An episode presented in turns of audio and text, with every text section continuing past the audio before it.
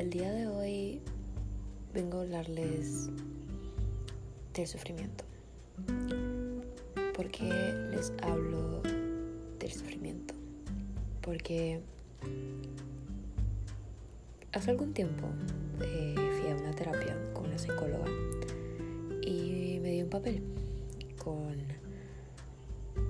una metáfora escrita en él. Dicho papel lo tengo en mi nevera eh, con un imán para siempre que me levanto leerlo y siempre que siento que necesito tomar una decisión importante recordarme de su metáfora. Y cierta metáfora dice que para tomar cualquier decisión literalmente sufrimos Sí, porque hay decisiones que duelen. Hay decisiones que a la hora de tomarlas realmente sientes un apretón tan grande en el pecho y dices realmente no quiero tomar esta decisión o esta decisión realmente me va a doler mucho si la tomo. Pero si te duele más lo que te hacen a tomar la decisión, toma la decisión es el método menos doloroso. Y les voy a, eh, voy a leer más o menos la metáfora acerca del sufrimiento y aceptando el miedo para vivir. Dice, dos momentos en la vida son los más dolorosos, el nacimiento y la muerte. Si lo recordáramos, el nacimiento nos supone el dolor físico más intenso de nuestra vida. Como bebés hemos de pasar por un estrecho útero siendo presionado por detrás hacia un hueco inexistente solo para salir a un mundo en el que por primera vez es necesario respirar.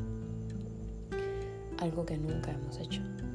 Muy posiblemente ese momento de sentirnos asfixiados que nos impulsa a dar el primer aliento es lo más cercano a morir que hemos tenido en la vida ocurre nada más nacer, pero enseguida llega el amor, el afecto y el apego. Y esto nos hace olvidarnos de ese sufrimiento. La naturaleza es sabia y nos da la conciencia después de haber nacido. Si no fuera así, nos quedaríamos dentro del útero matando a nuestro portador y provocando nuestra muerte. Eso es lo que hace nuestro miedo. Y hoy aquí y ahora estás en la muerte y en el renacimiento de una nueva mujer. Conlleva, por supuesto, mucho dolor, mucho sufrimiento, mucho miedo y mucha angustia.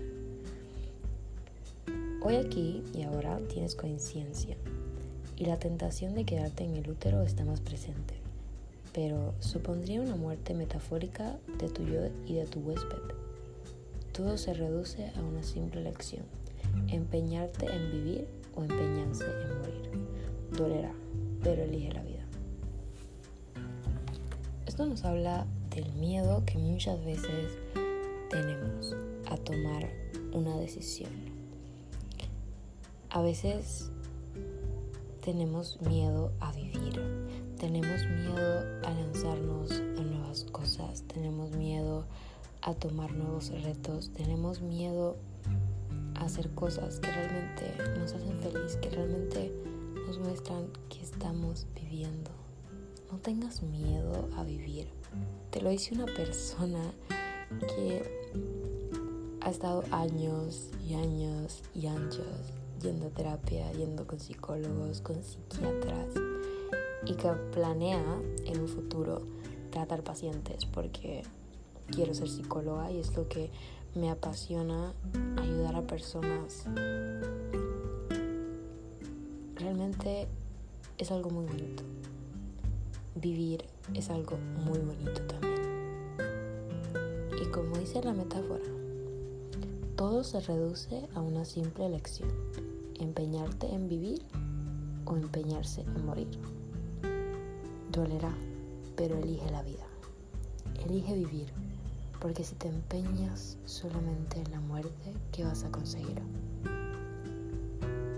Tal vez me dirás, pero es que al final todos nos moriremos, pero sí, ok, todos moriremos, pero piensa, ¿planeas morir sin antes haber vivido, sientes haber hecho todas esas cosas que siempre has querido.